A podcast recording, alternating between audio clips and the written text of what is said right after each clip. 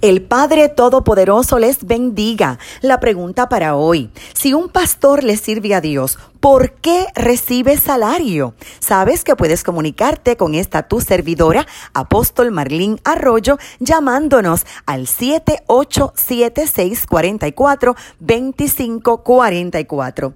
El mejor jefe del universo es nuestro Dios. Es el que mejor paga y nadie supera sus beneficios marginales para sus siervos. Muchos se preguntan si es bíblico que los pastores tengan salario y es que de debido a los abusos que se han conocido al respecto, surgen ideas equivocadas. Hay mucho malentendido, dudas, debates, pero la respuesta inequívoca está en las sagradas escrituras. Seguramente esta pregunta surge del gran problema para la iglesia, los falsos maestros que se enriquecen comerciando la Biblia. Así que comencemos la respuesta citando la misma palabra del Señor. Primera de Timoteo, capítulos 3 y 6 enseña que el pastor no debe ser codicioso de ganancias deshonestas, ni usar la piedad como una fuente de ganancia, pero comerciar la palabra y recibir salario honesto son dos cosas muy diferentes. Primera carta a los Corintios capítulo 9 versos 13 y 14 citan,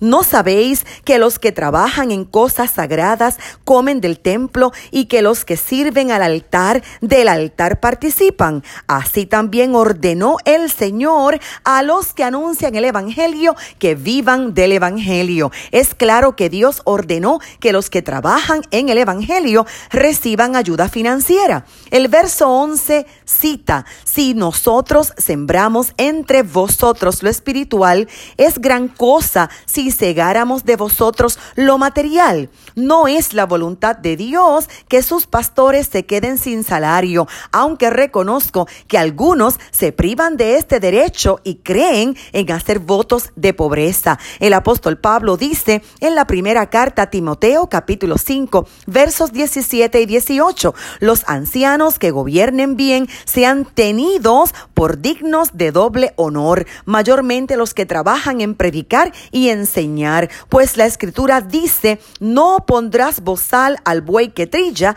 y digno es el obrero de su salario. Esto hace referencia a que muchos le ponían un bozal al buey para impedirle comer del grano que estaba trillando. Y la Biblia le da el derecho al buey a comer de ese grano. Si tu pastor o sacerdote tiene que trabajar secularmente 40 horas a la semana, ¿qué tiempo le queda para orar por ti, preparar el mensaje, dar consejería pastoral, visitar enfermos, entre otras responsabilidades que asume? Tenemos muchísimos pastores pastores, fundadores de iglesias, escuelas, de hogares para niños maltratados, hogares de refugio para mujeres maltratadas, entre muchos otros proyectos. Ahora bien, el salario debe ser justo. Cita Proverbios capítulo 30 versos 8 al 9. Manténme del pan necesario, no sea que me sacie y te niegue y diga, ¿quién es Jehová? O que siendo pobre hurte y blasfeme el nombre de mi Dios.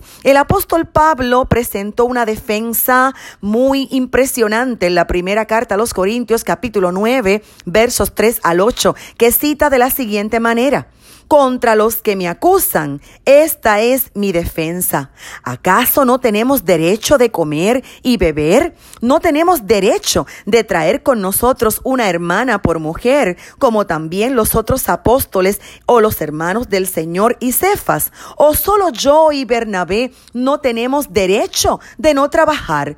¿Quién fue jamás soldado a sus propias expensas? ¿Quién planta viña y no come de su fruto? ¿O quién apacienta el rebaño y no toma de la leche del rebaño. Digo esto solo como hombre. ¿No dice esto también la ley? Y es que aparentemente también el apóstol Pablo fue acusado por tener cierto beneficio económico mientras explicaba la palabra del Señor. Así que aquí está nuestra respuesta. Obvio que un pastor que le sirve a Dios debe recibir apoyo financiero y el Dios Todopoderoso siempre le pagará.